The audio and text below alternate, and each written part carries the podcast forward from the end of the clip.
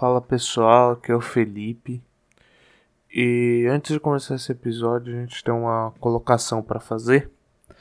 É, por volta dos 12 minutos desse episódio, a gente teve um probleminha de captação, tá? E a gente perdeu algumas informações. No momento, o Carlos, que era o nosso entrevistado, ele estava falando sobre a transição dele do emprego CLT para um emprego para trabalhar somente com quadrinhos. E ele mencionou o, blog que ele tinha, que é um sábado qualquer, onde ele publicava as primeiras tirinhas. E que o Jacaré Banguela, que era um blog que estava muito hypado na época, ele mencionou o trabalho feito pelo Carlos num sábado qualquer. E que isso trouxe um número enorme de seguidores. Infelizmente a gente perdeu o número exato mas ele tinha cerca de 100 seguidores e passou para um número perto dos mil ou passando dos, dos mil. Né? É, só para falar para vocês, a gente está vendo opções para melhorar sempre essa questão de captação. A gente tem alguns probleminhas devido à internet e, e as conexões, enfim. Mas é tecnologia, a gente tem que lidar às vezes. Obrigado pelo apoio de vocês e aproveite esse episódio.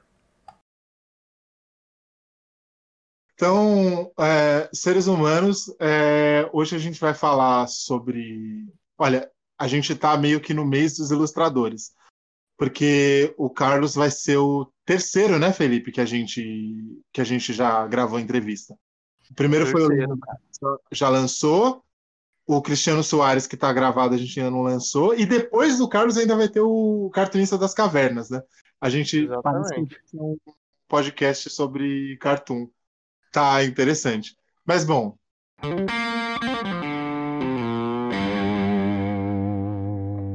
Fala rapaziada, o meu nome é André Walker e hoje a gente está falando com o Carlos Ruas e adivinhe só, a gente está gravando num sábado qualquer. Aqui é o Felipe Nakandakari. E eu não pensei em nada para falar hoje, não, mas é um prazer ter o Carlos aqui. Aqui é Carlos Ruas e que os deuses nos protejam dessas mil tretas. Então, cara. Olha aí. Ah, ah, ah, olha só. O Carlos ele já está mais competente que você na apresentação desse programa. Olha só, ele teve é piada. É ele teve. Eu, hoje eu não tive. Mas sabe o que, que eu tenho? Eu tenho recados. Então, vamos aos recados.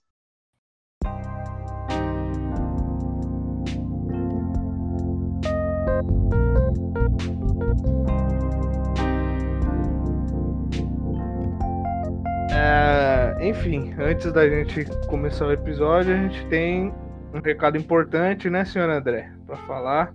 O recado mais importante que a gente pode passar nesses podcasts todos para sempre. Pois é, a gente, como a gente já anunciou nas nossas redes sociais, pessoais e do podcast, a gente está dando apoio no Instituto Augusto Abou e a gente está aqui com o Eduardo James, vulgo Dudu, para poder falar para a gente mais ou menos o que, que o Instituto faz e o que, que eles estão precisando de doações e qualquer forma que vocês puderem ajudar a gente. O Dudu que trabalha no Instituto. Então, Dudu, o que, que o Instituto. Primeiramente, o que, que o Instituto faz? Então, gente, é, obrigado pela abertura e oportunidade e o auxílio de vocês.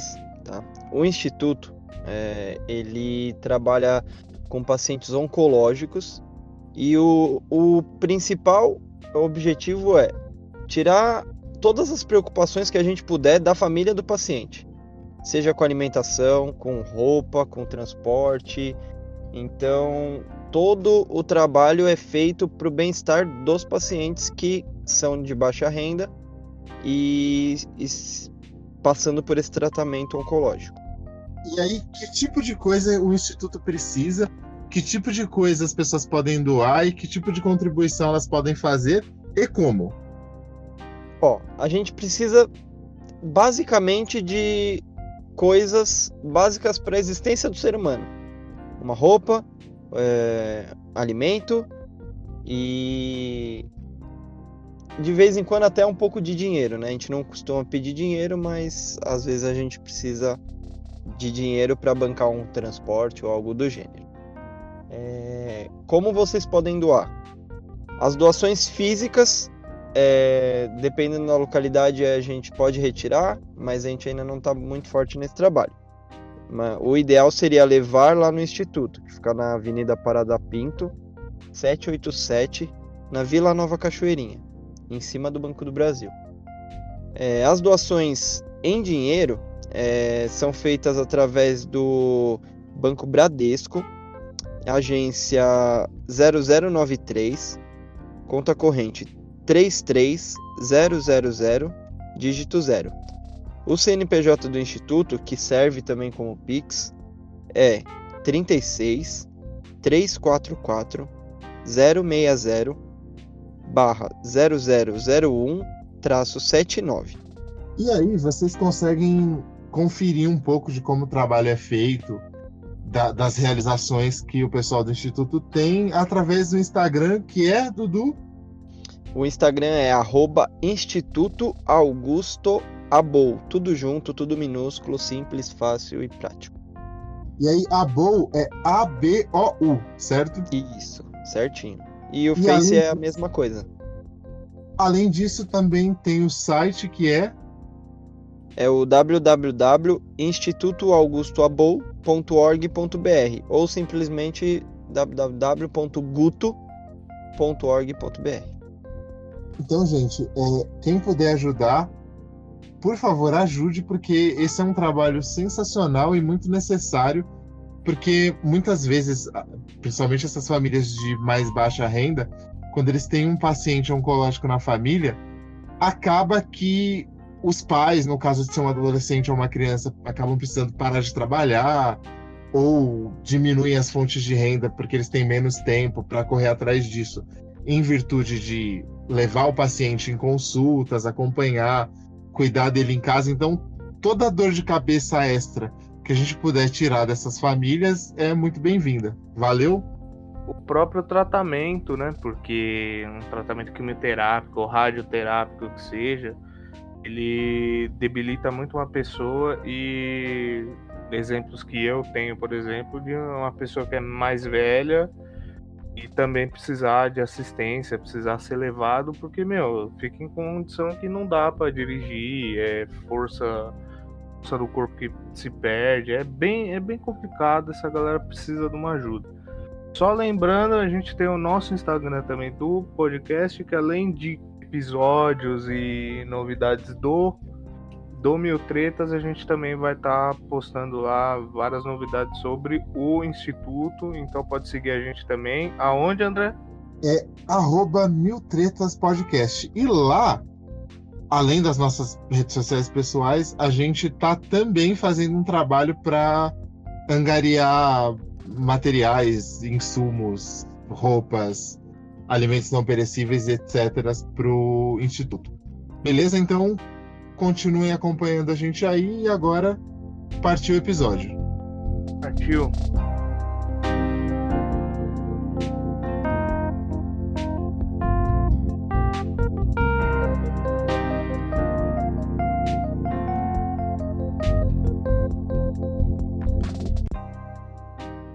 Isso dito, Vamos para a conversa. Então, Carlos, a primeira pergunta é: a gente gosta de, de, de, fazer as origens das coisas, tipo Batman Begins, então a gente vai fazer aqui um, uhum. um Carlos. Como que você começou a desenhar e como que a coisa de gostar de desenhar, começar a praticar, foi te levando a trabalhar com isso? Eu, eu imagino que você trabalha hoje só com desenho, né? Como que a coisa Sim. foi se desenrolando até chegar no ponto que você está hoje? É, eu trabalho só com desenho e eu, eu recuso frilas também. Eu, eu me dedico hoje 100% do meu tempo a um sábado qualquer. E eu sou muito grato com isso. Né? Mas não começou assim, obviamente, né? Como você falou, né? Como foi esse começo, né? Foi assim um tijolinho por vez. E, e no início, eu confesso que eu tinha muita insegurança, porque viver de arte no Brasil é complicado. Né? O Brasil é desenvolvido. Se eu tivesse nascido aí numa Finlândia, né, numa Noruega, eu podia ser o pior artista do mundo, mas eu ia estar vivendo bem da minha arte. Né? Aqui no Brasil, é, é, nem todo mundo se dá bem ao viver de arte. Então, já começa por aí. Tem aquela insegurança financeira, tem a pressão familiar. Então, geralmente, é, eu acho até corajoso quem já começa colocando no plano A o seu hobby artístico, né? Porque geralmente começa como hobby, né? Um prazer que você tem de fazer aquilo. Como foi o meu caso, desde criança, desde os cinco anos, eu já desenhava, gostava, fazia quadrinho. Eu era o chargista do jornalzinho do colégio, eu me destacava na minha escola por causa dos meus quadrinhos. Assim, eu, eu era um bosta na escola, sofria bullying pra caramba. E o único prazer que eu tinha, o prazer escolar, era quando eu desenhava nos caderninhos, nos livros didáticos, e meus amiguinhos ficavam vendo, adoravam as historinhas que eu fazia com os professores, eu criava a história com os professores, então isso era bem legal, era o único prazer que eu tinha. E, mas mesmo assim, apesar de vários colegas da escola é, até me pressionarem para eu fazer o capítulo seguinte da historinha, é, eu não enxergava que ali estava o meu talento ainda. Para mim aquilo era uma coisa ali, né, um prazer que eu tinha, mas profissionalmente eu pensei, ah, eu só vejo design como opção, desenho industrial, e eu me formei em desenho industrial. Eu sou designer gráfico de formação. E eu não fiz belas artes. Eu queria fazer belas artes, eu amava belas artes. Porém, insegurança financeira, pressão da família, normal, normal, todo mundo aqui do Brasil deve passar por isso. Quando tenta escolher uma coisa que é mais humanas, uma coisa mais artística e até eu, né? Não, só família, né? Segurança pessoal também. Então a gente costuma fazer algo parecido com o que a gente gosta, né? Da, daquele, daquelas coisas que a princípio podem dar dinheiro, né? Qual que é a mais parecida com a que eu gosto? Ah, desenho industrial tem desenho, né? Você, eu vou fazer artes gráficas conceituais para empresas. Tem desenho, né? Melhor do que nada. E eu me formei em desenho industrial, fiquei dois anos trabalhando numa agência de design e eu gostei muito até, assim, não que tivesse um desprazer, eu gostava, gostava de fazer é, conceitos para clientes. Porém, eu percebi que eu abandonei o meu. Isso é uma coisa que ocorre muito, acho que no Brasil. A gente começa a trabalhar, ganhar dinheiro, ter que pagar boleto no final do mês, e a gente vai abandonando os nossos hobbies, abandonando aquelas tarefas terapêuticas que a gente gosta de fazer, que nos dar um retorno, um retorno não financeiro, mas de ah, um conforto à alma, digamos assim. E é uma pena que a gente vai abandonando isso. E após dois anos lá naquela empresa, eu pensei, poxa, eu nunca mais fiz um quadrinho, eu nunca mais fiz uma charge minha, para mim, não para um cliente. E eu resolvi criar um meu como hobby. Eu quero resgatar aquele hobby nostálgico que eu tinha na fase escolar. E, cara, eu acertei de primeira, porque o primeiro personagem que eu pensei foi Deus. Eu tinha 23 anos quando estava nessa empresa, Uh, e eu pensei, poxa, eu gosto tanto de estudar religião, vou, vou criar uh, personagens bíblicos. E eu comecei com o cristianismo. Somos, né, o Brasil, em sua maioria, é um país cristão. Então pensei, vou criar aqui o Deus cristão, Adão, Eva. É, coloquei uma personalidade deles que eu achava interessante. Fiz as dez primeiras tirinhas e comecei a postar no blog, na internet. Sem pretensão nenhuma, entende? Sem cobiças e nem ambições mas eu queria resgatar aquela saudosa arte que eu fazia na minha adolescência. Pois bem, após três meses, eh, eu tinha ali, digamos assim, um público frequente de 100 pessoas. Todo dia 100 pessoas olhavam o blog com as minhas tirinhas. Achava legal, beleza? Era o auge dos blogs. Pois é, assim, tinha já Orkut, o Facebook já existia, mas era uma coisa lá nos Estados Unidos. O Facebook não tinha entrado no Brasil ainda. E a gente abria a, a, o Explore da internet, a gente abria vários blogs que a gente gostava. Não sei se vocês tiveram isso. É, eu inclusive tinha um, é verdade, verdade. Não sei qual é a idade de vocês, mas fazia bastante. Abria nove janelas, né? Jacaré Banguela, que é um salvo, vários, vários blogs. Alguns estão até aí hoje. É. Né? Muitos deles viraram, né? Viraram canais no YouTube, cresceram bastante. É, a maioria migrou, né? O, o dito e o audiovisual. Pois bem, mas nessa época eu estava um pouco inseguro ainda, como você falou, carteira assinada, né? Assalariado, veja bem. Só que aí, digamos que a resposta veio dos céus. Naquela semana a empresa faliu. Olha só. Olha aí. É... Olha só, o seu personagem principal te ajudando aí. Né? O pessoal fala assim: ah, Deus não gosta do que você faz. Cara, ele só me ajudou até o momento. Nesses 10 anos, ele só me ajudou para chegar onde eu cheguei. Caso ele exista, ele só me ajudou para chegar onde eu cheguei. É, se ele não, não gosta do que eu faço, ele está mandando muito mal. Pois bem, é, eu olhei para cima e falei: já que você insiste, então tá bom, então eu vou para cá. E aí finalizei minha, meus afazeres lá na empresa, né? E, e, e, eu virei uma máquina. Eu falei, eu preciso fazer com que isso funcione. É uma coisa que eu amo. Eu sei que é difícil as pessoas viverem daquilo que elas amam, principalmente no nosso país. E eu pensei, minha oportunidade é agora. Eu lembro que eu morava com minha mãe na época ainda e eu devia satisfação a ela, né? Assim, uhum. é, ela que bancava a casa, né? E ela falou: não, já procura outro emprego de carteira assinada, não sei o que lá. E eu, falo, eu, eu tive que conversar com ela, mãe, eu acho que isso aqui vai funcionar. Eu acho que tem coisa aqui, me dá, me dá um voto de confiança, mãe, é porque. Ah, mas o que, que é isso? É, é, é, quadrinho, mãe. Quadrinho? É quadrinho, é na internet. Na internet? É! Ai, meu Deus, choque de gerações. Nessa, nessa época era isso mesmo, bicho. Nossa, a única coisa. Nessa época, a única coisa que a internet trazia de positivo era se fosse fazer a, é o famoso. Nessa época já não tinha tanto, mas o famoso curso de informática. Uhum. A gente, eu já conversei com o André várias vezes sobre isso. Na época era uma coisa absurda, assim. O curso de informática era uma coisa que ia mudar a sua vida. Hoje, Aprenda qualquer criança de 5 anos.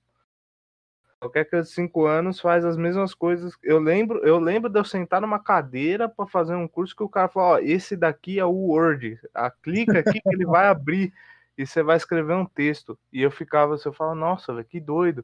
E hoje em dia, tipo, é a coisa mais comum do comum, Sim. né? Mas naquela, naquela época era revolucionário.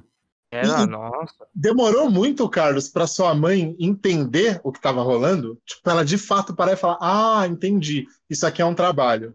Cara, no início sim. Porém, tem uma coisa que eu tenho que dar um mérito à minha mãe, porque ela nunca foi uma mãe de proibições. Eu acho uhum. que se uhum. você proíbe um filho, você está proibido, ele vai fazer escondido. Não tem como impedir, ainda mais na fase da adolescência, que é a pior fase, né? E é. então, assim, ela não proibia, mas ela falava assim: olha, é isso que você quer? Eu falei, sim, então mete a cara, faz isso funcionar. Sabe? É, então, ela, ela, na verdade, ela estimulou com preocupações, mas ela viu que eu queria muito isso. Mas então ela falou: então faz direito, né? Mete a cara, mete bronca, faz isso acontecer. Né? Não fica no sofá esperando a coisa cair no seu colo, não. E é, graças, graças aos deuses aí, em seis meses, aí metendo a cara, eu já consegui um anúncio aqui, um anúncio ali, um patrocínio aqui, a coisa começou a acontecer. E aí, hoje em dia é só orgulho, né? Hoje em dia ela fala, ah, é o meu filho, é o meu filho, né? É, olha lá o meu filho, blog, faz blog. Não sei nem o que é um blog, mas olha lá o meu filho. Coisa de internet. Coisa de internet. É, mas foi assim pra... que tudo começou. Foi assim que tudo começou. É, e no geral, num sábado qualquer, você faz as tirinhas com um contexto um pouco, vamos dizer aqui, irônico, um pouco uma sátira. Lá atrás que você comentou quando você fazia isso na escola, já era essa linha de, de produção, essa linha de, de roteiro, ou você fazia algo diferente? Cara, já era, já era. Eu já gostava era... de criticar eu gostava de ser o cara contra, contra o sistema, entende? Uhum. E, e também, qual que é a graça, né, de você fazer humor com o cara que oprime, né, no caso, o diretor da escola, né? Você tem que fazer contra ele.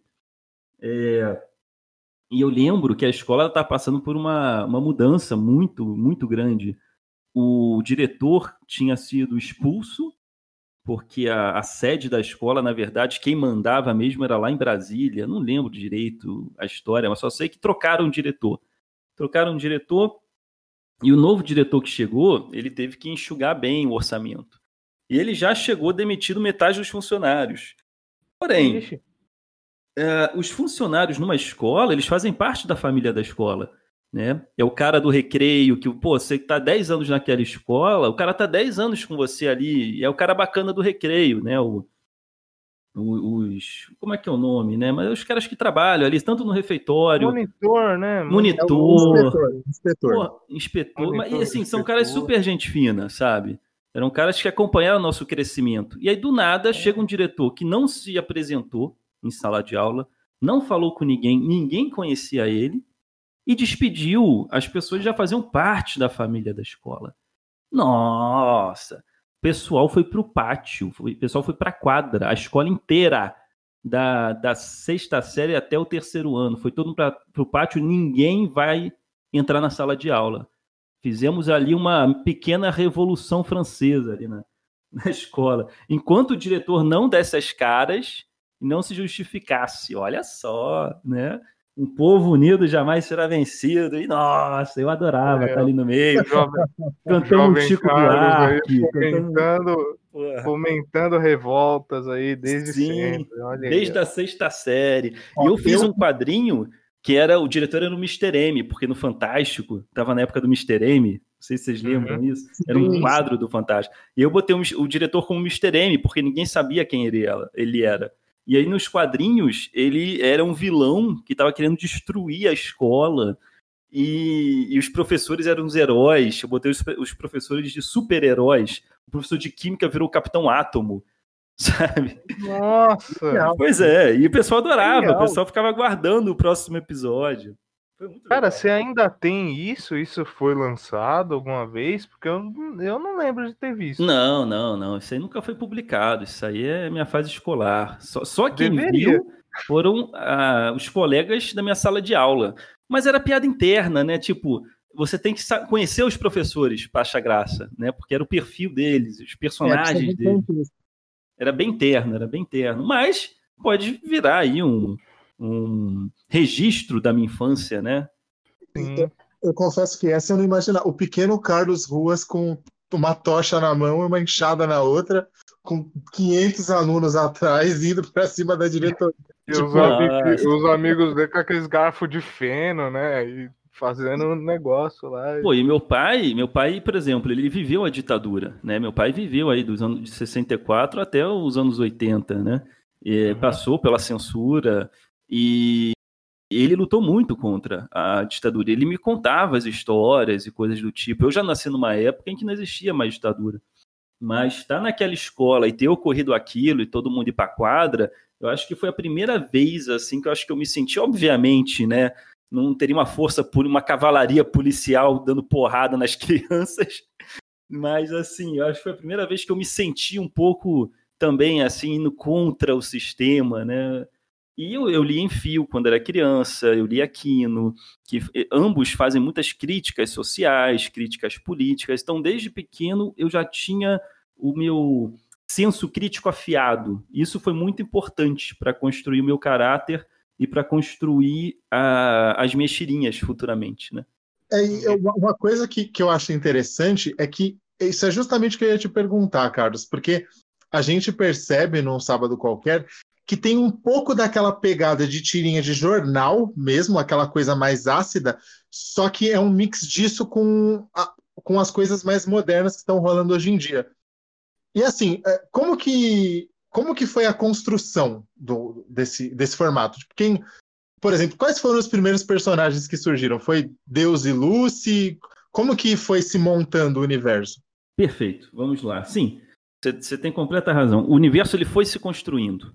Começou só com um sistema solar, depois dois, depois três, uns aglomerados. Então vamos lá. Inicialmente eu quis fazer uma, uma sátira bíblica, né? Então, é, assim, eu trabalho com criatividade. Então eu não gosto de fazer nada igual ao que já existe. Tipo, se eu for fazer um cartão de Dia das Mães, eu não vou começar com querida mamãe. Eu, eu gosto de fazer uma coisa do avesso. É, o diferencial para mim funciona. Aquilo que é diferente funciona. Chama atenção. Uhum. Então, eu não queria fazer um Deus a la Cid Moreira. Abraão, ó oh, Abraão. Esse Deus está manjado. Deus que aparece nas nuvens. Eu queria fazer o meu Deus, a minha visão. E aí eu pensei, cara, eu vou humanizar Deus, primeira coisa. Vai ser um ser humano, tipo um ser humano com superpoderes, né? Isso que é humanizar Deus. É um cara, um velhinho ali, careca, peguei lá o referência ao Deus da Capela Sistina de Michelangelo, né? O famoso velhinho. Peguei o uhum. velhinho lá, carequinha, barbudo, e ele tem um planetinha do lado. Só a partir desse ponto já dá para criar mil coisas. Porque ele é Deus, o planeta está do lado. problemas começam a acontecer, começa, sei lá, a dar vazamento de óleo, começa a vazar óleo do planeta, Deus fica, ai, caraca, como é que eu resolvo isso? Né? bomba nuclear, começa a sair fumaça, o planeta começa a passar mal. Eu comecei a brincando assim. Me lembra um pouco a Mafalda com o globo do lado dela, porque o Kino fazia muito isso. Um pouco subliminar, talvez, na minha cabeça, mas o Kino fazia muito isso com a Mafalda e o, e o planeta do lado, e ela falava, ah, ele tá com febre, ele tá com humanos, né? O Kino, ele já tinha essa, essa, esse estilo de brincar. E eu criei algo parecido, curiosamente, que era o Deus e o planeta do lado. Só que eu tinha que aumentar essa turminha. As piadas, uma hora, podem ir diminuindo a dificuldade em criá-las. É, então eu pensei, bem, vamos lá, vamos terminar de fazer a turminha do Éden, né? Criei o Adão, criei a Eva. É, a Eva, eu criei ela com uma personalidade meio Lisa Simpson. Ela seria a mais sensata do grupo. Dois homens bobões ali brincando de criar coisa. E a Eva ali, ai meu Deus do céu. O Adão é um bobão. O Adão é um cara meio Homer Simpson. É, é, meio, até meio machistão, porque se a, se a geração anterior a mim era mais machista que a atual, imagina a primeira, né? Imagina o primeiro homem. Então eu botei uhum. ele muito muito cabeça dura nesse sentido, muito ingênuo também, não, não, entende ainda, não sabe lidar com as coisas. E depois da tirinha número 100, eu pensei, cara, eu vou criar o um capetinha também. E o capeta eu quis criar com uma personalidade de injustiçado, porque as religiões monoteístas, principalmente é, o, o, cristianismo, né, algumas vertentes, é, do cristianismo, eles terceirizam muito a culpa. Uma vez que o Deus assumiu o papel de ser tudo de bom depois do Novo Testamento, né, que Deus é amor, o Deus que Jesus traz é um Deus que é amor, não é mais o Deus da guerra do Antigo Testamento, que era um Deus que fazia coisa boa e coisa ruim. O Deus do Novo Testamento ele só faz coisa boa. E aí você precisa de um vilão para a história. E aí você precisa de alguém para fazer o mal. E a gente acaba uh, colocando toda a culpa dos nossos defeitos no mal, no Lucy. Tipo, a gente terceiriza os nossos problemas, a gente terceiriza a nossa culpa. E você assumir que você tem defeitos engrandece muito o nosso caráter.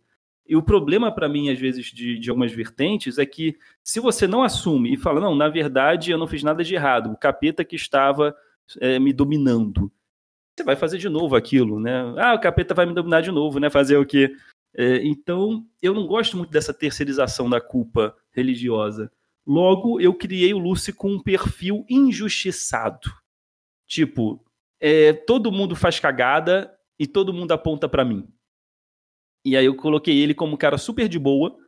Alguém tem que fazer esse serviço, alguém tem que reinar no submundo. Ele foi criado para isso. E ele tá livre na novela dele, entende?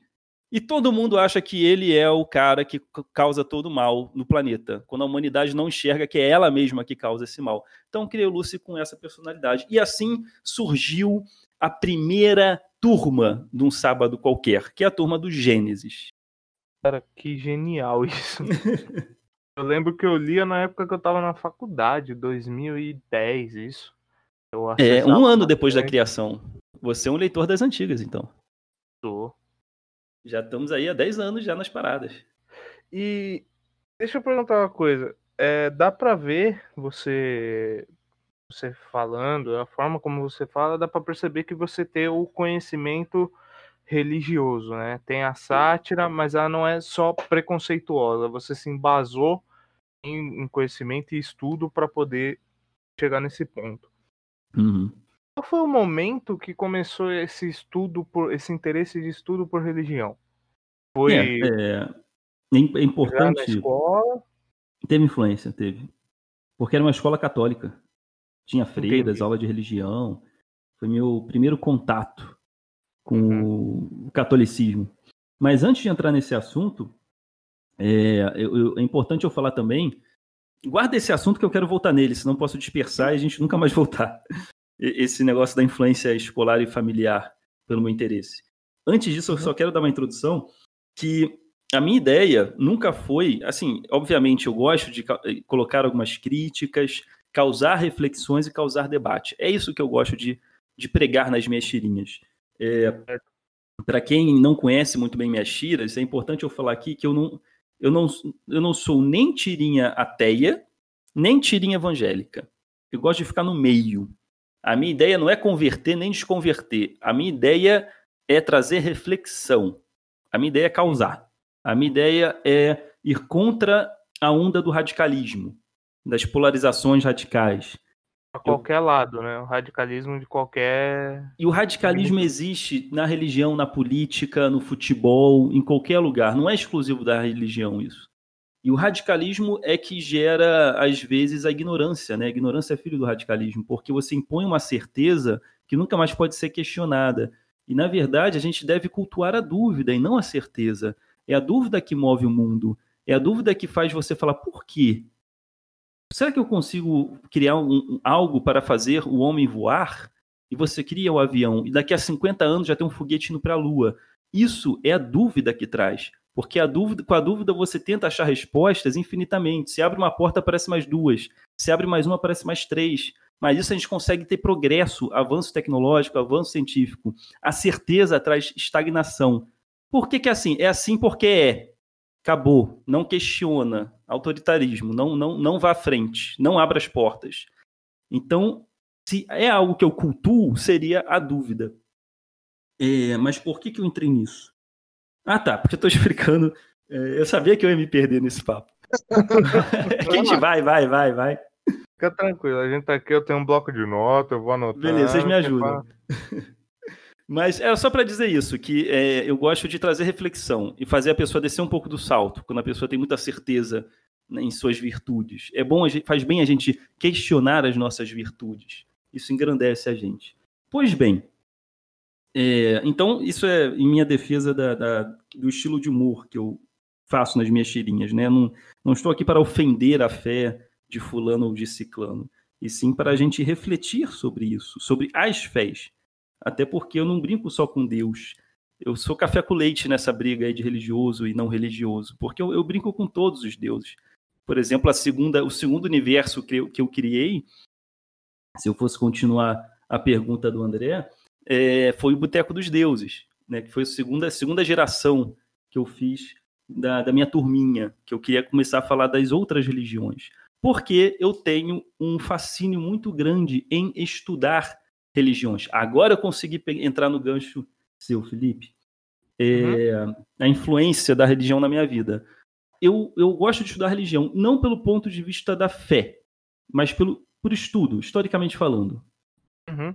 E isso começou desde a minha infância, porque eu estudei numa escola católica, foi meu primeiro contato com Jesus, digamos assim. É, tinha agenda escolar, tinha as musiquinhas católicas, e eu ficava decorando sei até hoje dessas musiquinhas, por incrível que pareça. E eu tive uma vó espírita, ela psicografava, ela é, realizava na prática o espiritismo, né? E me influenciou muito também isso, na minha adolescência principalmente. Eu tive uma fase espírita e eu tive um pai ateu. E um pai ateu militante. Ateu, ateu chato, ateu que se explode por Nietzsche. Então, foi uma lambança religiosa que eu tive na minha infância, mas isso foi muito importante para me gerar curiosidade. E hoje eu sou muito isento, religiosamente falando. Eu me sinto como um juiz de futebol. Eu não posso ter um time para apitar. Né? Eu gosto de apitar para todo mundo. Então, eu não, eu não tenho uma religião, eu não tenho uma instituição que diga para mim qual que é a verdade absoluta, o caminho da paz, o caminho da salvação. Nada contra quem tenha, cada um busca a sua felicidade pessoal, mas eu é, não, não possuo uma. Né? E eu acho que isso facilita também para eu brincar com todas. E eu tenho aqui, ó, antes, eu ia fazer uma pergunta, mas eu vou fazer uma pergunta da internauta Amanda, de Amanda. Santo André. Que Amanda pergunta: Carlos, de onde. Amanda, no caso, também conhecida como minha namorada, pergunta: Carlos, de onde surgiu o nome Um Sábado Qualquer? Olha só. Então, não tem. Essa é uma resposta rápida. Não tem lá no início da conversa que eu falei que eu comecei fazendo Deus do lado do planeta? Sim, sim. E os problemas começam a acontecer? Segundo né, dados bíblicos, Deus descansou no sétimo dia. E minhas tirinhas se baseiam quando Deus está lá na dele, de boa, descansando. Logo ele tá, é um sábado, é o dia do descanso. E os problemas começam a acontecer, começa a dar problema no planeta, né? Tá tudo um caos, tá tudo caótico, a fazendinha de formiga dele não tá indo bem. Então, digamos que em um sábado qualquer desses, em que Deus estava descansando, os problemas começaram a acontecer. Mexeria-se mexeria se baseiam nisso. Em um sábado qualquer. Por isso do nome. Muito bom, muito bom. Então, ó, é, eu estava pensando, eu tava pensando nesse lance todo de que você estava falando de como você se constituiu em termos de como você enxerga a religião e tal. Você já, já eu, eu costumo comentar com as pessoas, eu vou fazer um preâmbulo aqui bem curto para dar contexto pro, pro rolê. Manda. Eu costumo comentar com as pessoas que assim, eu sou ateu. Uhum. Eu que eu sou mais pragnóstico porque, enfim. É, porque eu lembro que desde criança eu não sentia nada disso que as pessoas dizem que sentem, de sentir energia, de escutar coisas, de etc, etc, etc. Minha mãe tentou espiritismo, tentou matriz africana, me mandou para igreja evangélica, católica, e eu nunca senti absolutamente nada e ao mesmo tempo eu nunca senti necessidade, porque uhum. essa, essa viagem de que a gente se supre com outras coisas, né? Eu vim entrar num lance aqui que é ficar meio poético, meio mela cueca, então eu essa parte, mas tem várias coisas no mundo que a gente pode dizer que seria um canal com alguma coisa divina, não necessariamente um ser. Mas você já chegou a sentir esse tipo de necessidade? De tipo, putz, seria muito mais legal se tivesse alguma coisa mesmo, ou tanto faz? Como que você se sente pessoalmente em relação a isso? Olha, se eu fosse me, me catalogar, eu acho que o que chegaria mais perto seria o agnosticismo também.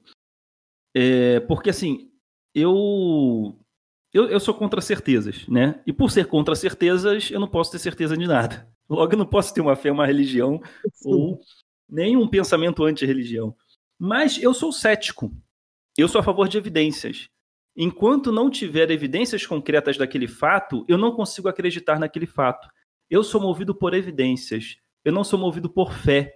Logo, eu teria muita dificuldade em ter uma religião, porque a fé é questão de acreditar.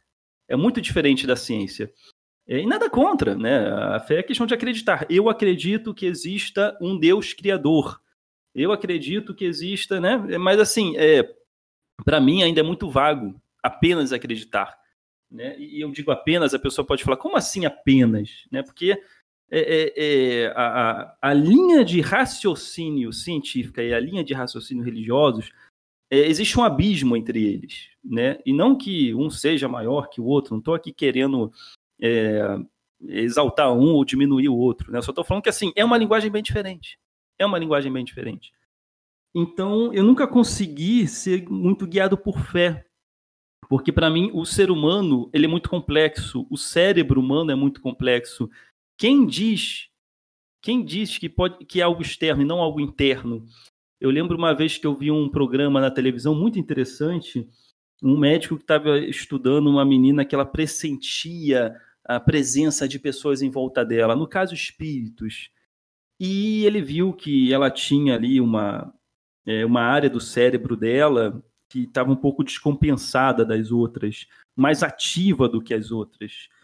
E ele botou uns eletrodos na cabeça dela e ele viu que era a parte do cérebro responsável pela presença, você sentir que tem pessoas ali presentes. Existe uma parte do cérebro responsável essa área fica mais ativa quando tem você sente presença de pessoas. E ele, com esses eletrodos, ele conseguiu controlar essa parte do cérebro dela. Então, ele com o interruptor, ele, ele, ele perguntava para ela: Você está sentindo presença de alguém? Ela, sim, tem pessoas aqui em volta de mim. E aí ele, com o interruptor, com um botãozinho apertava, ele desestimulava essa parte do cérebro dela e falava: E agora? Ela falava: Não, agora eles saíram, foram embora, não sinto mais. Aí ele apertava de novo: E agora? Ah, sim, voltaram.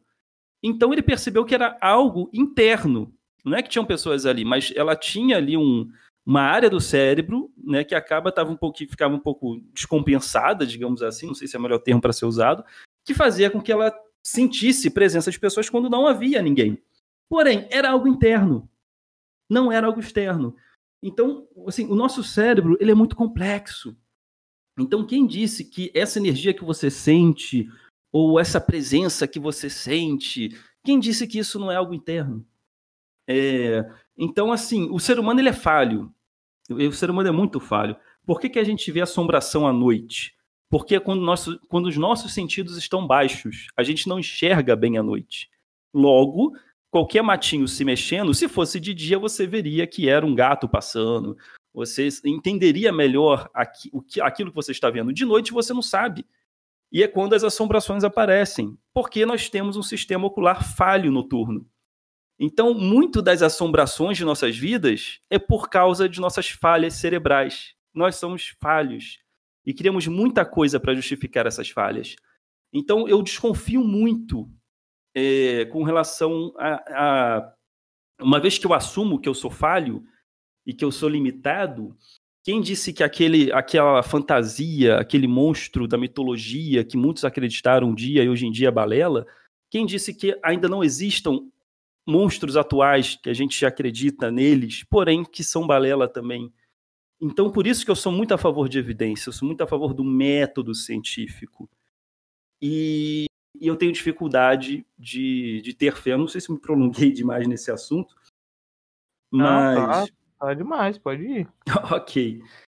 É, e sobre essa questão do, do agnosticismo, eu, eu, dividiria em dois. Eu acho que existem dois tipos de agnósticos. Mudando um pouco o assunto, mas não mudando uhum. completamente. Eu acho que certo. existe o, o, agnóstico que é mais místico e o que é mais cético. Porque o agnóstico, em sua. É, é, tipo, o que, que é o agnóstico? Né? Vamos partir por aí antes. O agnóstico é aquele cara que não vai nem para um lado nem para o outro. Ele acha que essa questão da existência ou não de Deus nunca vai ter solução. E ele vive bem assim sem um caminho dos caminhos que existem, das ofertas que existem para ser seguidas. É, porém, existe o agnóstico que fala: olha, eu não sei, é o cara em cima do muro. É, é, então, assim, existe o agnóstico que fala: eu não sei se existe ou não, porém, eu acho que espírito deva existir. Eu, eu, eu acredito aí no poder dos cristais, eu acho que deve ter uma energia. Ele não é ligado a uma instituição, assim, mas ele, ele tem ali um misticismo, ele tem uma espiritualidade. Então é um agnóstico, para mim, mais, espirit... é, mais, mais místico. E tem um agnóstico que vai mais para o outro lado da régua, que vai mais para o ateísmo. É um agnóstico mais cético. Tipo, olha, pode existir? Pode. Porém, enquanto não tiver evidências concretas de que exista algo além da vida, algo que seja espírito, seja lá o que for, não tem como eu acreditar, porque somos falhos. Então, não tem como acreditar nisso. Entende? Pode ser apenas viagem nossa. Né? Tem gente que vê OVNI, tem gente que é abduzida. Você sabe que você não pode confiar em qualquer pessoa por aí. Por que você vai confiar em uma pessoa que você nunca viu na vida que falou que foi abduzida? Entende? É, são os falhos. Então, não posso acreditar nessas coisas. Me desculpe. Eu preciso de evidências. Eu preciso de testagem para saber se aquilo realmente funciona. Eu tô mais para essa tendência. Eu não descarto a possibilidade de existir. Seria sensacional, e eu digo aqui com boca cheia, seria sensacional se houver vida após a morte. Isso não é papo de ateu frustrado. Muita, muita gente fala, ah, isso é ateu frustrado que nunca recebeu Deus na sua vida. Não, eu estou ótimo vivendo do jeito que eu sou. Eu estou aproveitando cada momento. Porque quem é cético, a vida só existe uma, meu filho. Não existe final feliz lá, não existe um paraíso prometido. Então, viva intensamente a sua vida atual, porque olha a probabilidade que existe no universo para você ser, ter nascido como Homo sapiens neste grão de areia e ter noção de si, dentre todos os animais que existem, e não só noção de si, mas poder refletir sobre os segredos do universo. Olha que beleza é a nossa existência. Isso já, te, já me dá uma motivação de existência. Eu acertei, eu acertei, no bingo, tendo nascido como Homo sapiens, ao ponto de refletirmos aqui sobre a vida, sobre a existência. Eu tenho um prazer de viver absurdo. Eu sou muito feliz assim. Se tiver vida após a morte, é lucro. É lucro para mim.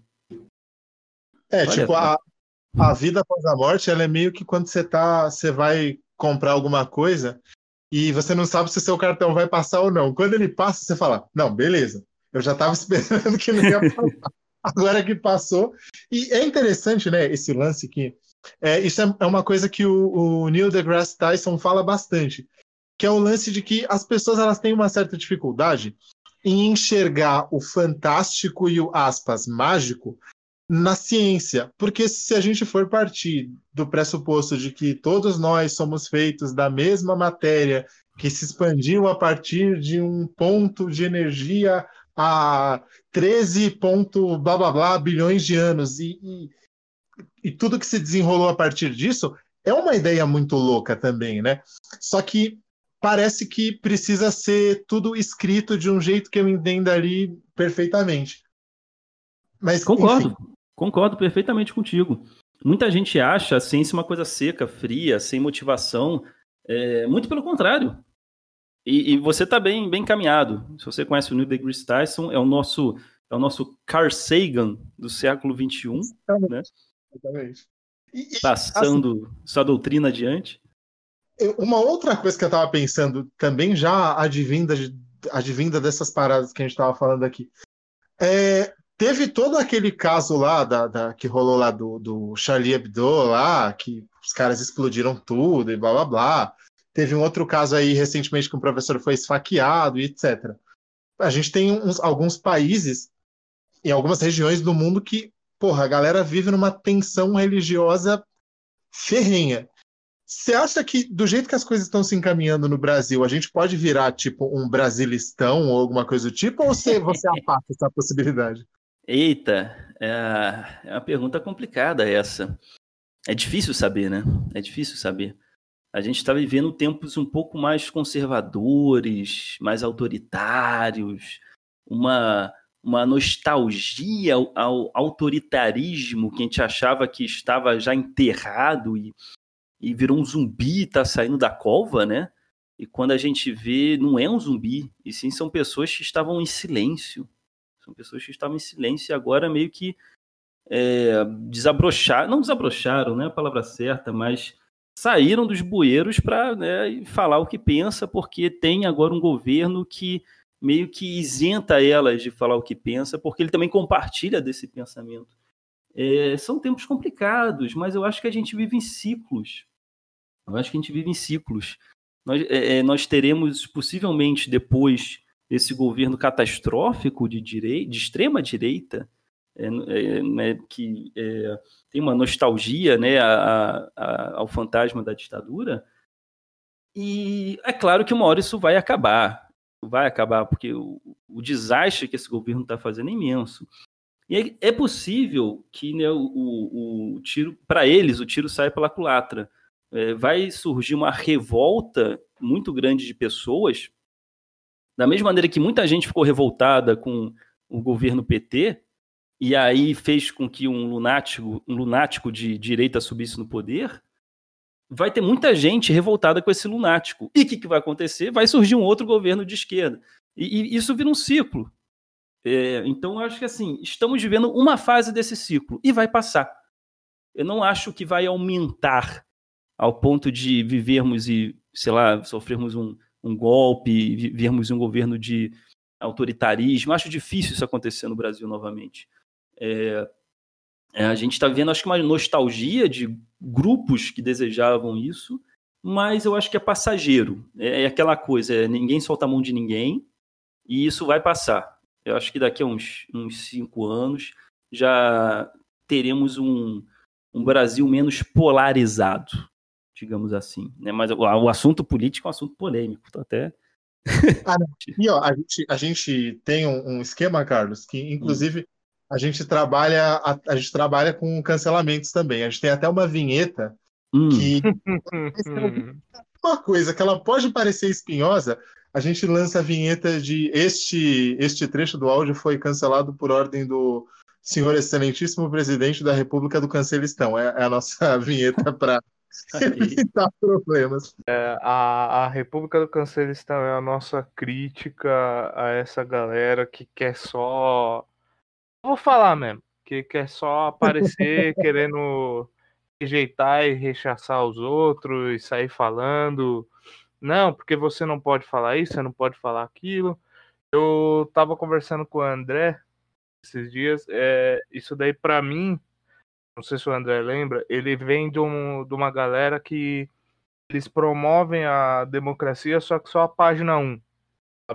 Uhum. Que é a página que diz que todo mundo tem direito a ter uma opinião, todo mundo tem direito de falar. A página 2 para frente desse livro de 50 mil páginas, que é a democracia, ele vai estar tá falando também aonde que acaba o direito de um para começar o de outro, sabe? Uhum. A hora que, esses, que essas opiniões entrarem em conflito, porque vão entrar, se todo mundo tem direito a uma opinião, uma hora elas vão conflitar. Se os dois têm direito absoluto, a, aonde que tá? A, até que ponto que você pode ir para criticar o outro, entendeu? Uhum. Então, essa galera é o cancelistão que a gente critica aqui. E, e, Felipe, uma coisa que eu tava pensando sobre o trabalho do Carlos, é, vinda disso daí que você falou, é o seguinte: eu, eu fico feliz por isso, eu fico bem feliz, inclusive, que as pessoas conseguem viver com alguma tranquilidade.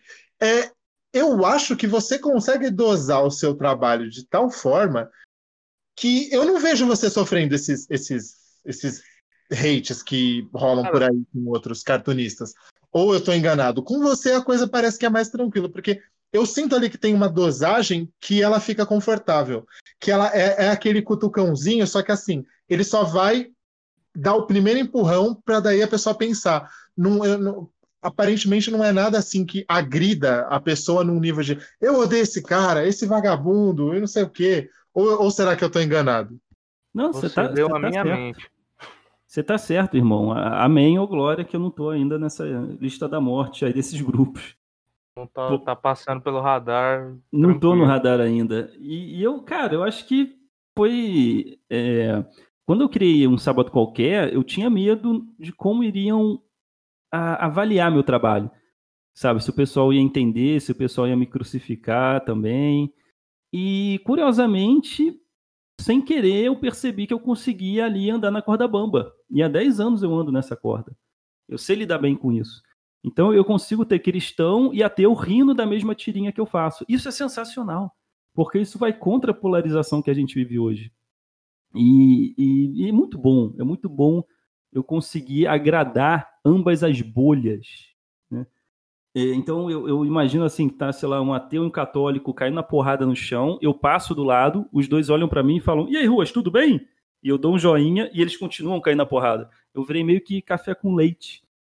Porque, é, eu, eu, eu, eu imagino essa cena, porque eu recebo elogio dos dois lados, então eu, eu sei lá, eu acho que eu sou uma exceção nessa polarização. E que bom, que bom, eu, porque eu odeio ser taxado, eu não queria ser taxado de ah, isso é tirinha, é tirinha teia, não lê não, sabe? É, ah, não, isso é tirinha, isso é esmilinguido, isso aí é tirinha evangélica. Não. Pois é.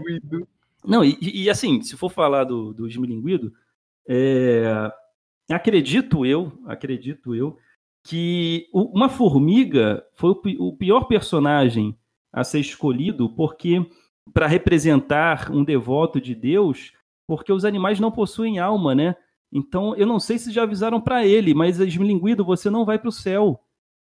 Você não tem alma, você me desculpa. Eu fiz uma tirinha, de- é, eu fiz uma tirinha do esmilinguido virando um metalheiro, porque ele ficava puto com isso, que ele dedicou a vida inteira para Deus, ele descobre que ele é um animal, ele não tem alma, ele não vai para o céu, Genial, velho. e aí ele transforma aquela revolta em ódio, vira metalheiro, faz uma banda de heavy Ai. metal.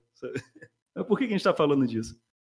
É, não, mas é que assim, aqui a conversa vai fluir. Né? Ela vai indo. A É. gente, a gente não tem controle nenhum. Fico imaginando o que será que seria o inferno dos milinguidos se ele tivesse alma? Seria um grande tamanduá que comesse Ah, com certeza.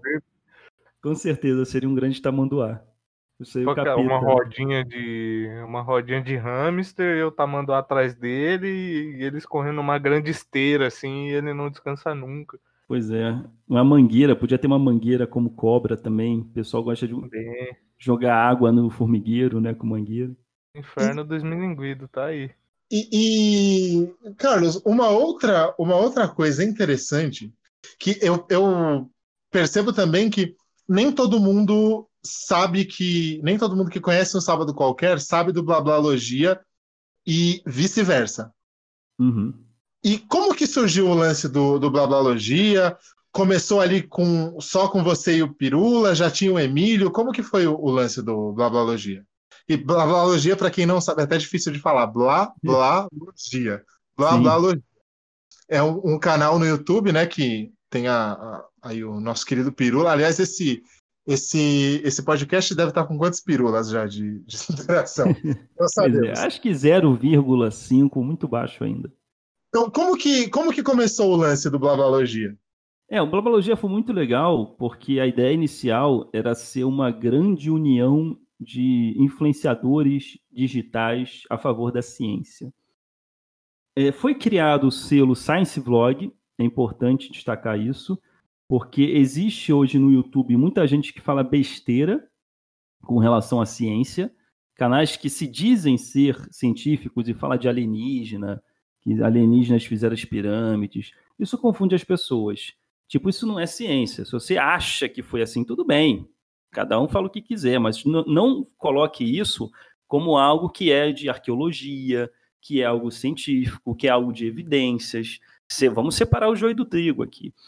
Então existe muita confusão nas redes. E aí é, viu, viu a necessidade de criar um selo chamado Science Vlog, que é um selo de qualidade científica nas redes. Então, se você botar na internet Science Vlog, você vai ver os canais confiáveis, cientificamente falando. Você pode seguir essa galera, seja no Twitter, seja no YouTube. É legal ter esse selo. Pois bem, Dito isso, uh, foi muito legal ter conhecido essa galera, porque eu tenho uma, como, se, como vocês perceberam nas minhas falas, eu tenho um apego muito forte pela ciência e pela questão didática. E a ciência hoje no Brasil é muito sucateada, é, é ela não, não colocam créditos em cima dela, polarizaram a ciência. Se você fala assim, cara, mas os cientistas estão falando isso, ah, são cientistas de esquerda. Tipo, é, a ciência não tem partido, gente. A ciência não tem partido, ok? Ela se baseia em evidências e testagens, e não em opiniões ou ideologias. E é muito estranho você ver as pessoas polarizando a ciência, porque você vê o quanto ignorantes são as pessoas, no sentido de colocar a ideologia delas acima de evidências, a opinião delas. E o problema também é que influenciadores científicos na internet, a ciência não dá dinheiro, né? O que dá dinheiro é banheira de Nutella, é, é você fazer coisas assim que o algoritmo do YouTube adora. Sem fazer daily, tem que fazer conteúdo diário. E os influenciadores cientistas da internet, eles fazem por amor, pela causa, porque não tem retorno, infelizmente. Até ele faz botar um vídeo no ar demora quase 15 dias para pesquisar o tema, para filtrar, para conversar com pessoas especialistas. Pois bem, é, as evidências, né? Fontes, não. É, não, não dá para ser dele, né? Não dá para ser todo dia. E, pois bem, então teve um grande encontro em Campinas e o Emílio me chamou, me convidou, tive muita sorte de ter conhecido o Emílio nessa época, de os influenciadores científicos precisam se encontrar. É foi o primeiro encontro Illuminati do século XXI. Uhum. A gente precisava se encontrar para pensar como combater isso? Como a gente fazer para que o algoritmo goste da gente? Como tentar fazer a ciência ficar algo interessante para as crianças, para os adolescentes? Como combater a polarização? Né? Então, vamos, vamos fazer aqui um grande encontro Illuminati. Chama todo mundo, veio gente de todos, todos os cantos do Brasil, 40 pessoas numa casa em Campinas, na casa do Emílio, e ali nasceu o Blablalogia. A ideia inicial, é, ali nasceu o selo Science Vlog, e ali nasceu Blablalogia. A ideia inicial era ser um canal comunitário. Um canal 240. É, é bem, bem comunismo isso, né? Tudo de todos. O canal é de todos. Né? E uhum. obviamente não funcionou. Porém, uh, ele foi. Porque assim, cada, cada pessoa, cada integrante já tinha seu canal. A ideia, na, a ideia na teoria era bonita, mas na prática durou menos de um ano porque cada um já tinha seu canal e seus afazeres. Muitos ali trabalhavam no laboratório e, infelizmente, não tinha tempo para tomar conta de dois canais. E aí acabou que foi reduzindo os donos do canal Blablalogia, de 40 foi para 3, né, e foi para um, que é o Emílio. O Emílio hoje é o dono do canal Blablalogia, e ele está fazendo um ótimo trabalho com o canal Blablalogia, divulgando a ciência pelas redes. E eu e o Pirula, nós somos, a gente faz parte digamos assim, é, somos convidados, né? Mas a gente praticamente é integrante também do canal Blabologia, sempre quando possível. A gente entra em debate, faz live, tem o quadro Café com Que, que a gente sempre tem um convidado. E assim nasceu, assim nasceu Blablalogia. E que mais que eu poderia falar sobre isso? Mas é, o canal Blablalogia é um canal também que propaga a ciência nas redes e vale muito a pena se inscrever, principalmente acompanhar as lives de quinta-noite que eu estou presente. E, e, mais ou menos que época que foi isso, Carlos? Porque a, hoje, eu não sei se é ilusão de bolha, mas eu tenho a impressão que a gente tem muito mais canais, né, com, com volume legal aí. Tem o, tem o Schwarza, tem o, o Ciência Todo Dia lá, o Pedro Loss, tem o, o, o próprio Blá Blá Blá, o, tem o Sérgio Sacani. Eu tenho a impressão que o negócio está evoluindo de alguma forma. Né?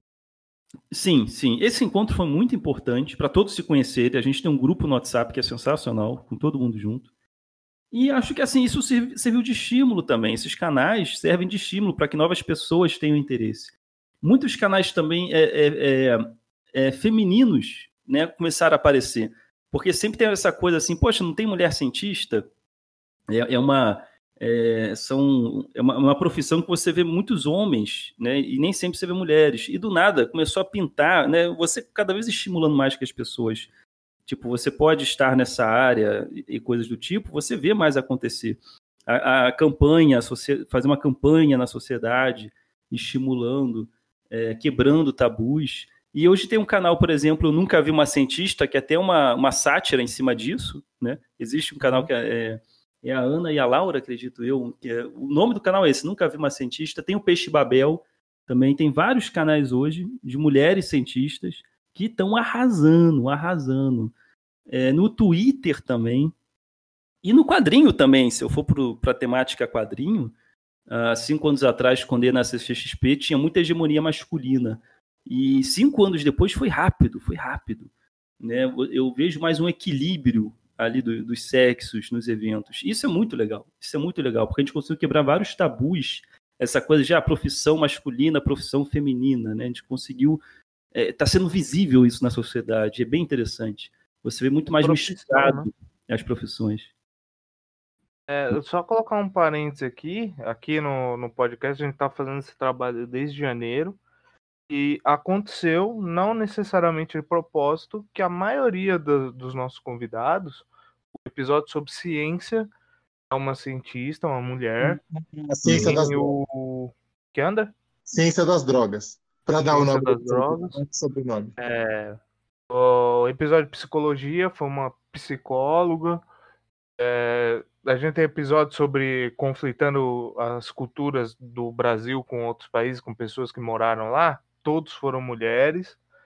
E isso gerou até perguntas no. Uma vez o André colocou uma caixinha de perguntas no Instagram, teve gente perguntando mesmo. Falou, mas vocês colocam. Uma, é, a maioria das suas convidadas são mulheres, isso é de propósito? O que, que é que acontece? A gente fala. Não, elas são uhum. geniais e é isso.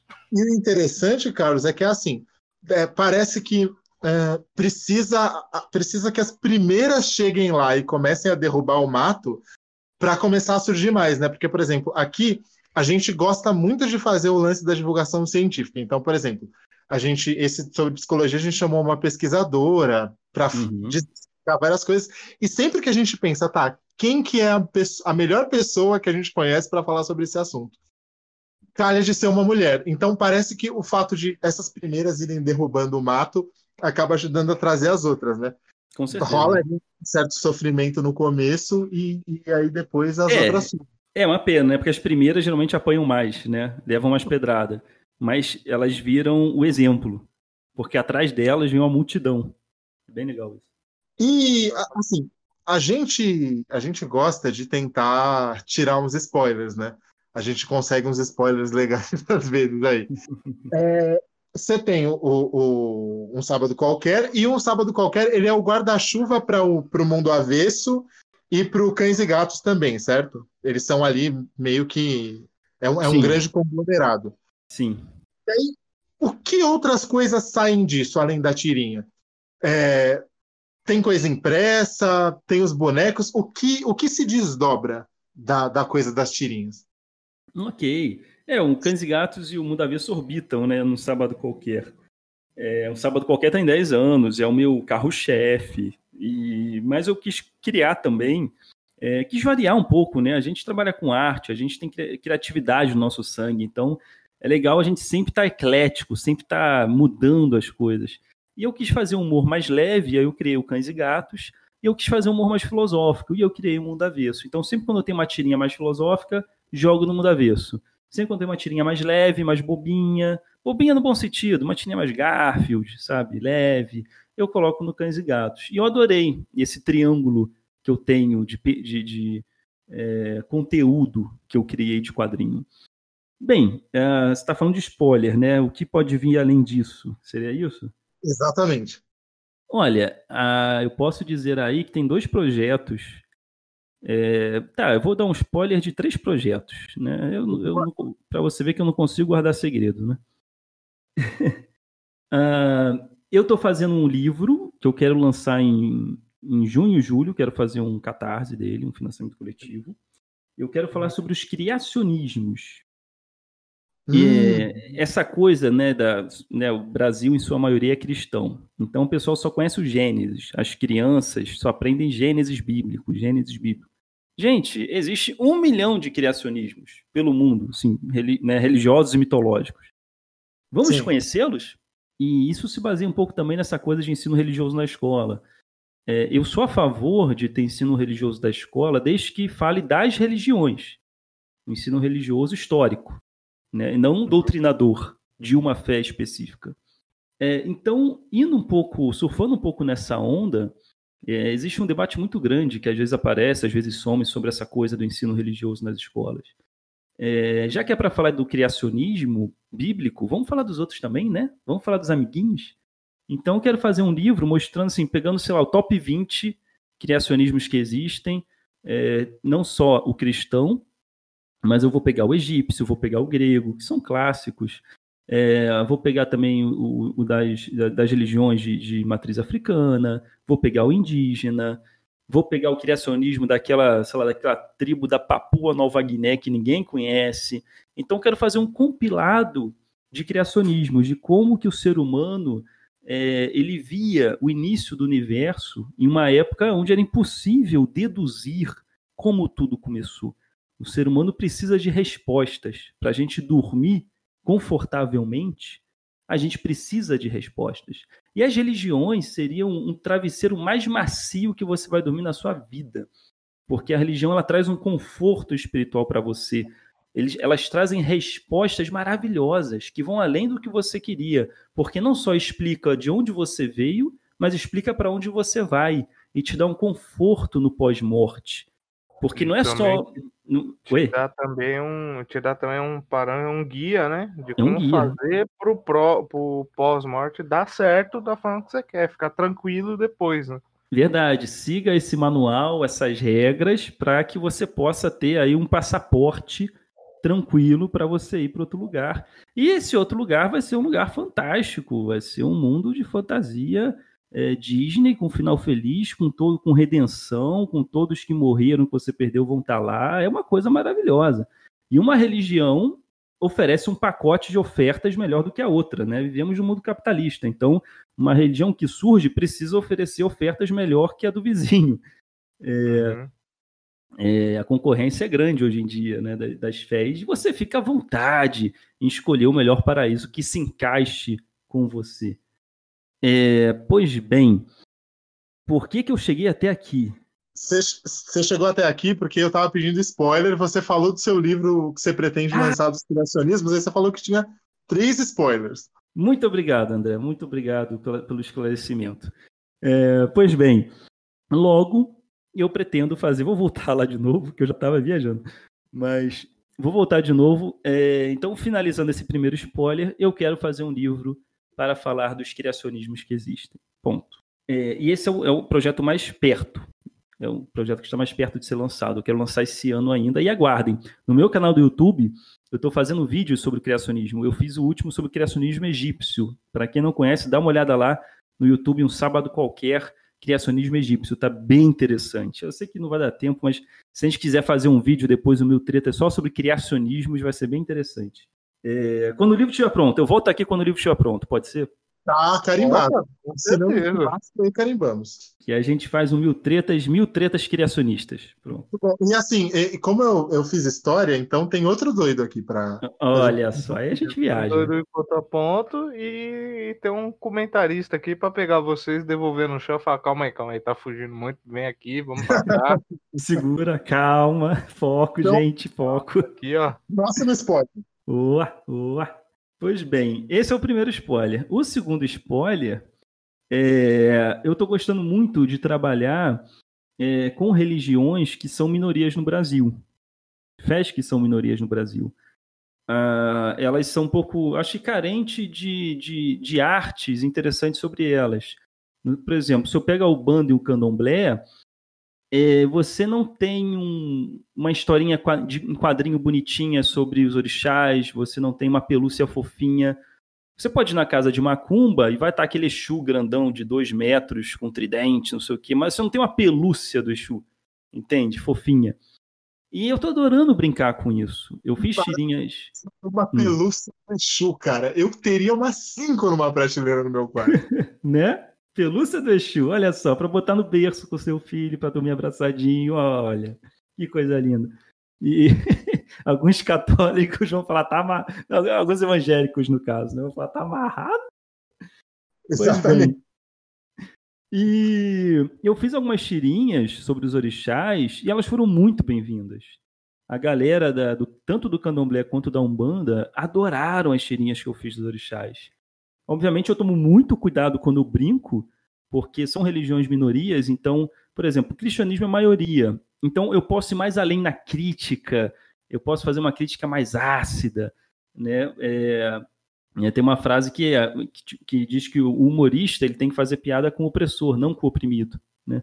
Então, assim, se eu for fazer uma, uma charge é, sobre uma é, religiões de minoria, obviamente eu vou ir para uma tendência mais que exalta ela. Então, eu tento tomar muito cuidado quando eu brinco com isso, e eu tento Sim. mostrar quem são os orixás, é, mostrar mais para o mundo quem são os personagens dessa religião. Então, ah, tem o Obaluaê, que é aquele que é todo de palha, né? Ninguém conhece o rosto dele. É tipo uma árvore de Natal de palha. E, é, tem, um, tem um, um, um, eu não sei se é exatamente o mesmo, que é ali na região do Benin e da Nigéria, que eles chamam de Zangbeto. Zambeto é o nome dele? É, é Zangbeto, que eles eles fazem um troço ali que até hoje eu não entendi como é que é. E fica girando o negócio, né? Uma capa de palha e eles jogam, se eu não me engano, em cima de um jabuti ou uma tartaruga. Do nada aquele troço levanta e sai andando, tipo, desgovernado. Tem inclusive uns vídeos na internet dos rincões. Eu, eu já vi esses vídeos, é, é bem bizarro isso mesmo. Vai, parece que vai levantar voo, né? Exatamente. Pois bem, para você ver que as religiões evoluem também, né? Chega no Brasil, ela vai se modificando. Até que a Ubanda é o filho disso, né? A Ubanda é o cruzamento do catolicismo com o candomblé e com o espiritismo. Né? A Ubanda representa o Brasil, porque o Brasil é uma grande mistura também, né? no quesito étnico, né? é, é uma lambança mundial que gerou o brasileiro. Dá para chamar, entre aspas, de a religião brasileira, né? É. é. mais ou menos como, como, como é a santeria lá de Cuba, lá do Caribe. Tem uma, tem uma coisinha aí parecida, que eles dão uma misturada legal. É, é, uma, é uma fé nacional, a banda. Né? Uma fé nacional. E, e, Pois bem. Continuando spoiler. continuando spoiler. É, é continuando. É, eu tô falando tudo isso porque eu quero lançar pelúcia dos orixás. Eu já ah, tenho... mas eu sabia que ia chegar nisso aí. Eu tava para perguntar. Se você não falasse, eu ia perguntar. A minha namorada, ela tá pulando aqui. Eu quero, eu quero. Então você já tem, você já tem dois compradores. Vai, Cara, vai. E olha a ideia que eu tive. Olha a ideia que eu tive. Ah, eu vou, eu quero fazer, por exemplo, o Baluaê, que era o que a gente estava falando, o da palha, Sim. ele, a oferenda para ele é pipoca. Se você quiser, ele é o orixá responsável da cura, e se você quiser que ele te dê um retorno aí, você oferece pipoca para ele. Eu pensei em fazer a pelúcia dele sentadinho, bonitinho, fofinho, que nem charge fofinha. Então ele vai uhum. ser fofinho, a pelúcia dele. E ele vai estar tá sentadinho com um potinho no colo. Ele vai estar tá segurando o potinho para você botar pipoca. Genial. Olha o conceito aí, olha o conceito. Você vai assistir um filme maravilhoso com o Baluê do seu lado segurando o seu potinho de pipoca para você comer junto com ele, digamos assim. É, a, é, Genial. A, é a versão BR daquele Buda que você coloca moeda. Só que em vez de moeda, é melhor, porque você vai botar pipoca com bacon para assistir o filme. Exatamente. Ó, revelei aqui no Mil Tretas, hein? Não tinha falado para ninguém Olha essa aí. ideia. E eu já tô Olha com o protótipo aqui. O protótipo chegou e eu aprovei. Porém, como eu tenho o livro de criacionismo para lançar, eu tenho que parar para pensar assim: o que, que eu vou lançar primeiro? Não posso lançar junto.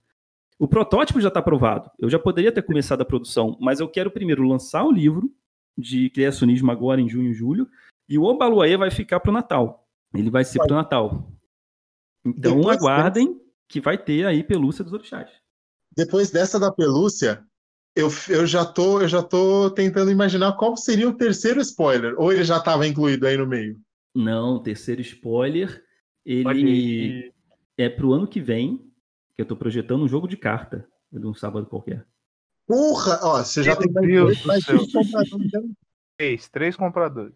Um Olha super só. trunfo, qual que é a ideia? Cara, a ideia, eu não sei se vocês já jogaram Magic ou Magic. Já. Legal, legal.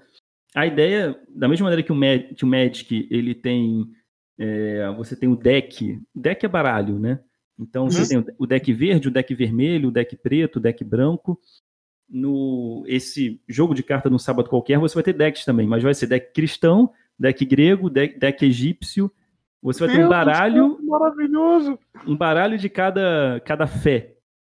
E os personagens serão baseados nas religiões. Então, o deck grego, você vai ter os deuses gregos, você vai ter os heróis gregos. As habilidades dos heróis gregos são exatamente as habilidades deles na mitologia. Então, vai ser didático também esse baralho. E a ideia é dominação mundial. Vamos ver a religião que vai dominar o planeta aí, sabe? E aí vai ser uma batalha de fé. Só que em vez de um matar o outro, é quem tira a fé do outro, né? Tipo, uma religião morre quando ninguém mais acredita. Então, na verdade, é pontos de fé.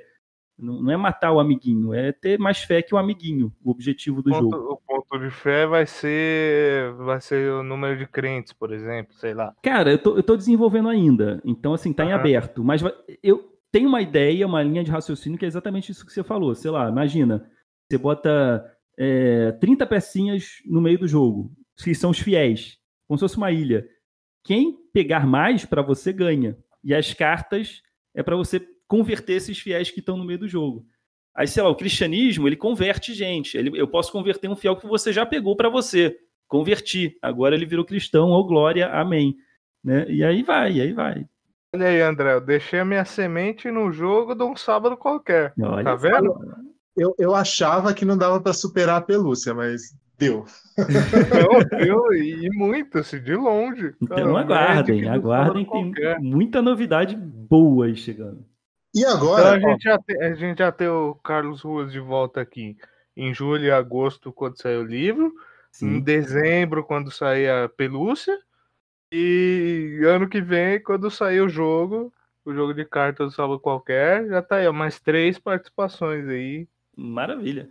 E aproveitando, aproveitando que a gente está na zona de spoilers, eu vou iniciar hoje, exatamente neste momento, um novo quadro, um quadro surpresa aqui nesse programa. Ele é tão surpresa, Carlos, que ele é surpresa inclusive para o Felipe, que é o meu, meu parceiro de podcast, que é Se bobear, ele pensou no meio do episódio isso aí e falou: vou começar um quadro novo.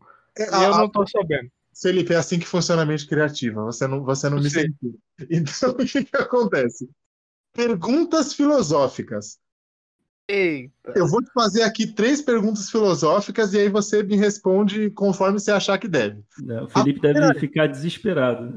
Ai, meu Deus do céu, o que, que ele tá inventando? Carlos Ruas acordou, que dia é hoje? Hoje é dia 24. Carlos 24. acordou dia 25 de que mês é, que mês é amor? Abril. Abril. A minha namorada Hum. falou que é. Carlos Ruas acordou dia 25 de abril. E aí descobriu que Deus existe. Tem uma prova concreta. Ele chegou, desceu no seu quarto e falou: Eu existo. E aí? Eu o que, ia que falar, você muda? O que, que eu ia falar, acontece? "Pô, porra, demorou, né? Caramba. Tipo, sei lá. Dois mil anos, né? Sem, sem aparecer. Não tinha- Caramba, o que, que você foi Tava fazer? esperando o quê, né? Porra, foi encontrar o guru da montanha, sei lá, virou a seta, foi, virou Hare Krishna. O que, que você foi fazer, cara? Porque, assim, É. no Antigo Testamento, o Deus ele é diferente. Ele aparecia pra gente mesmo, em carne, osso e, sei lá, ectoplasma, não sei do que ele é feito, Sim, mas sim. Deus É. no Antigo Testamento ele tomou café com Abraão. Ele apareceu na porta de Abraão. Abraão falou: galera, prepara o café da manhã, família. Deus chegou aqui. E batia papo com ele na mesa. Então, esse era o Deus do Antigo Testamento. Quando Ele aparecia pra gente. E isso, isso mudou. Ele virou um cara mais etéreo, acima das nuvens. É, então, assim, o que, que você foi fazer? né? A gente tava precisando de você, porra. É, sei lá, eu ia dar um sermão nele, eu acho. E acho que eu ia pro inferno também por causa disso. Tipo assim, nunca veio na minha. Dois mil anos sem vir na minha casa, você chega agora aqui, quer que eu te receba bem? Eu nem sei se eu poderia me sentir confortável. É assim, pô, que legal. Ou seja, vai haver vida após a morte. Porque nessa altura do campeonato eu já ia pro inferno. Então, talvez eu ficasse mais preocupado ainda, sabe? E só antes de entrar na segunda pergunta, tem, um, tem uma, uma questão interessante em relação a isso, né? Isso que o Carlos falou, que o Deus ele começa sendo aquele Deus mais justiceiro, mais porradeiro e mais é, rígido e que se mostrava em, em forma corpórea, andava Sim. por aí. Depois ele vira coisa etérea. E isso, se você for pegar historicamente, ele segue mais ou menos a lógica dos deuses primitivos, porque antes da Revolução Agrícola, os deuses eles eram a natureza, né? Eles eram a árvore, eram a pedra, eram a cachoeira, eram o rio. E a partir do momento que as civilizações começaram a interferir no ecossistema de forma grave para poder produzir agricultura, o Deus passou a não ser mais a natureza e só estar na natureza. E quando começou a cagar muito a natureza, ele deixou de estar na natureza e passou a estar em outra dimensão separada. É engraçado. A gente, realoca Deus, né? A gente, a sociedade vai mudando, a gente vai realocando Deus. Exatamente. A origem dele vai colocando onde, onde convém, onde precisa e onde é mais fácil. E ele nunca esteve tão longe de nossas vidas, né? A, a gente colocou ele num lugar agora que vai ser inacessível. Porque antes, quando ele estava no fogo, na chuva, na pedra, era mais acessível, né? Agora, então, ele está lá, lá, lá, sei lá, em outro plano, e realmente só quando morrer. E, e André? Olha só, Deus levou o André.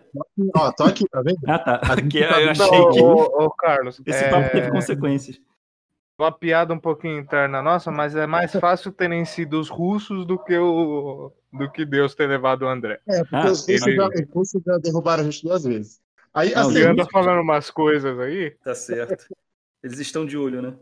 Estão de olho. É, a segunda pergunta filosófica é: amanhã, dia 25, descobre-se que aquela fosfina na atmosfera de Vênus representa que tem vida lá mesmo. E aí, o que, que, que, muda?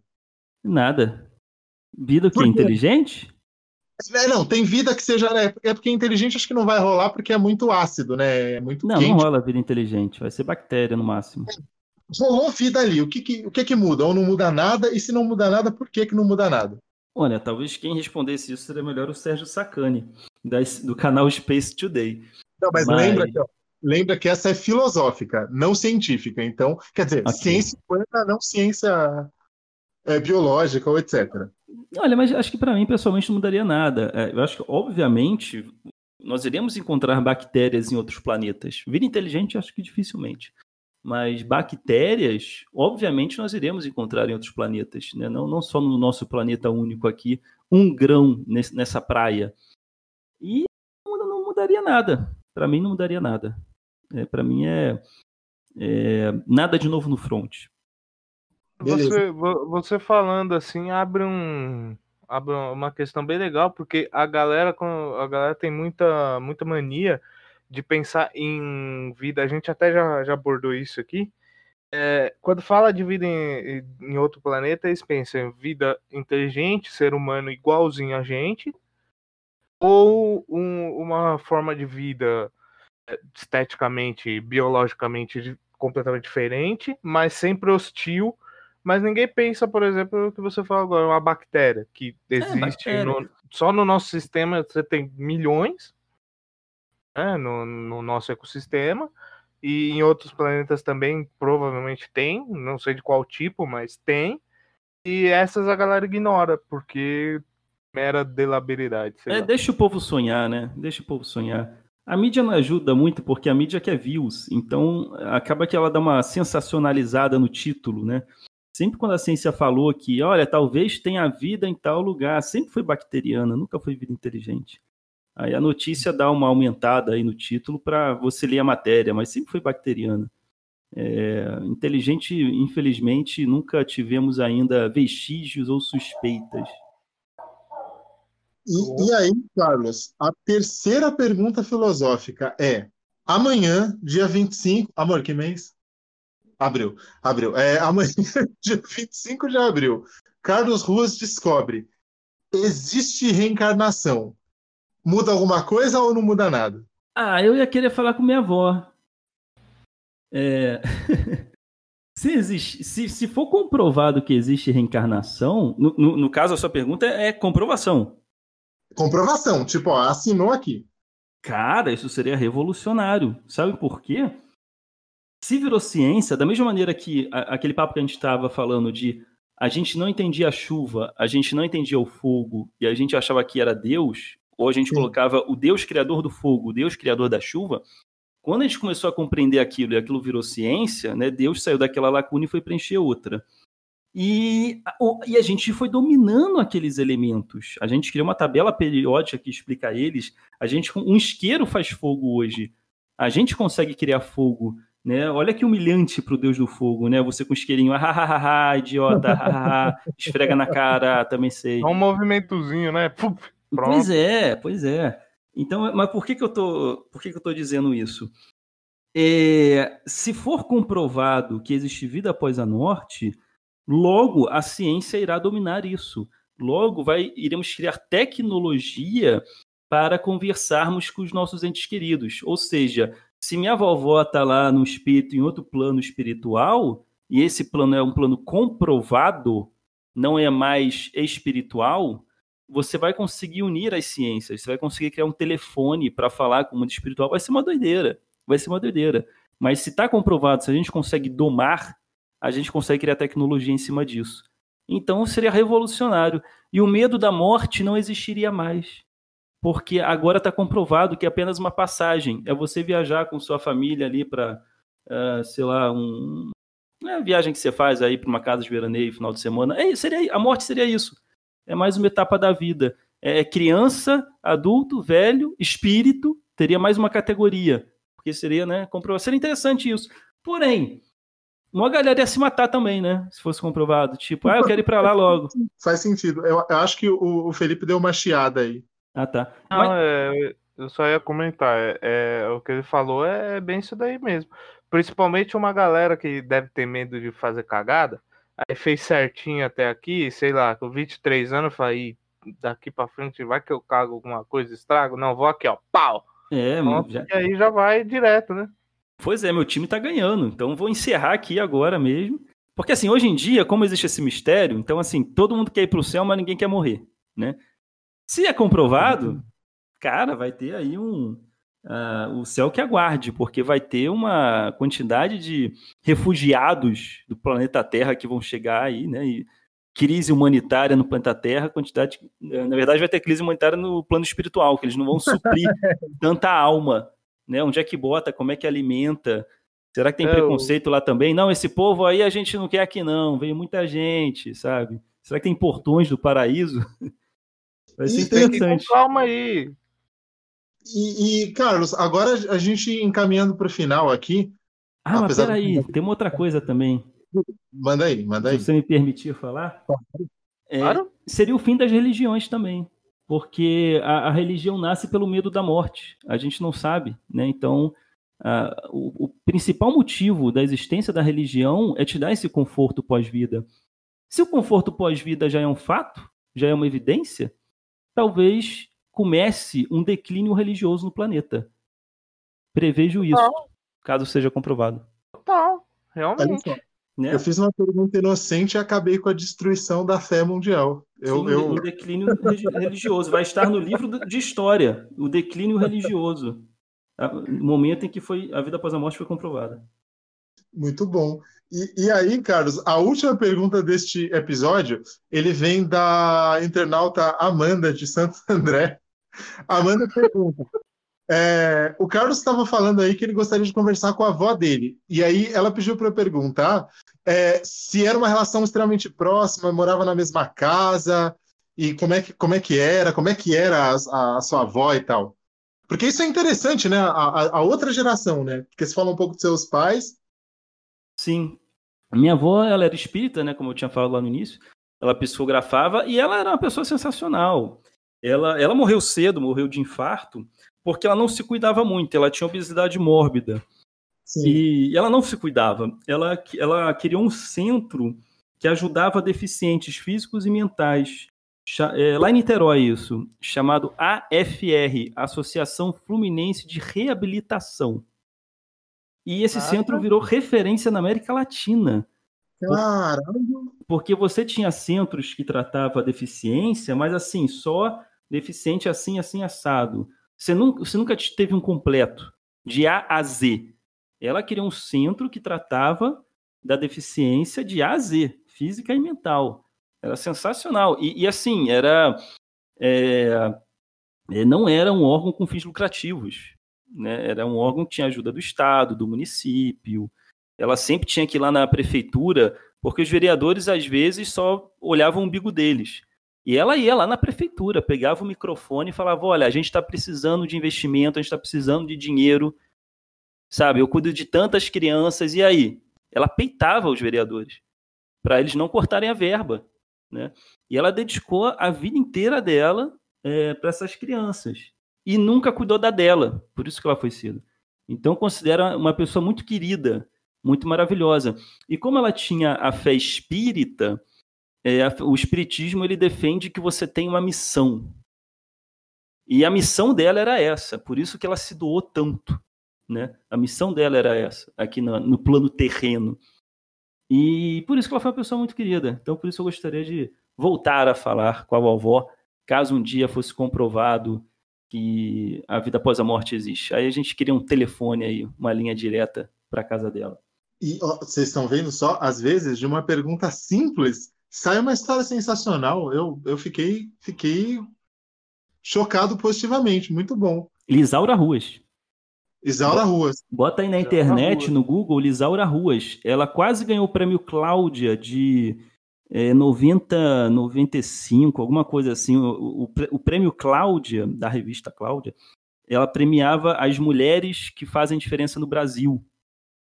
E ela ficou em segundo lugar. Quase que ela ganhou o prêmio Cláudia daquele ano, pelo trabalho dela. Em primeiro lugar ficou uma, uma mulher que fazia trabalho com presidiários é, de ressocializando eles, né? É, não, ressocializando não, é, desculpa, é, reincluindo eles na sociedade, né? Um trabalho e a minha avó ficou em segundo lugar, quase que ela tinha ganhado o prêmio Cláudio, mas ela foi uma mulher muito importante é, para o Brasil de uma, de uma forma geral. E lá em Niterói criaram uma rua, Lisaura Ruas. Ela tem uma rua hoje, já é alguma coisa. que sensacional, muito bom. Mais mesmo. Isso é o auge. Isso é o auge. Então, é, Carlos, valeu demais aí pela, pela, por aceitar o convite, pela conversa desse nosso mês dos, dos cartunistas e ilustradores. Opa! Sensacional. E a gente ficou feliz porque a gente conseguiu. Você é o terceiro ilustrador aí de hype que a gente conversa. Olha e a gente só. conseguiu uma conversa totalmente diferente das outras duas. Então, sensacional, muito bom.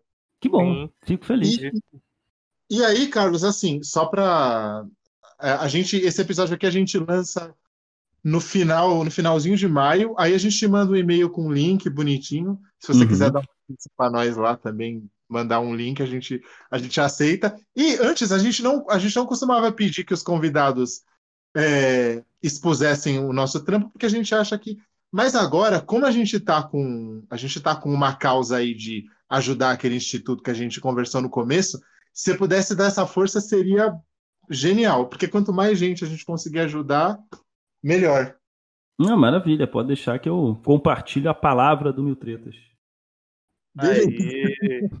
então, isso aí, Carlos. Obrigadão, viu? E boa Carlos, tarde. Muito obrigado, viu? Foi muito Mas... foda mesmo o papo. De verdade. Legal, fico feliz. Aí. Valeu. Valeu. Falou, gente. Muito obrigado por terem assistido. É nóis.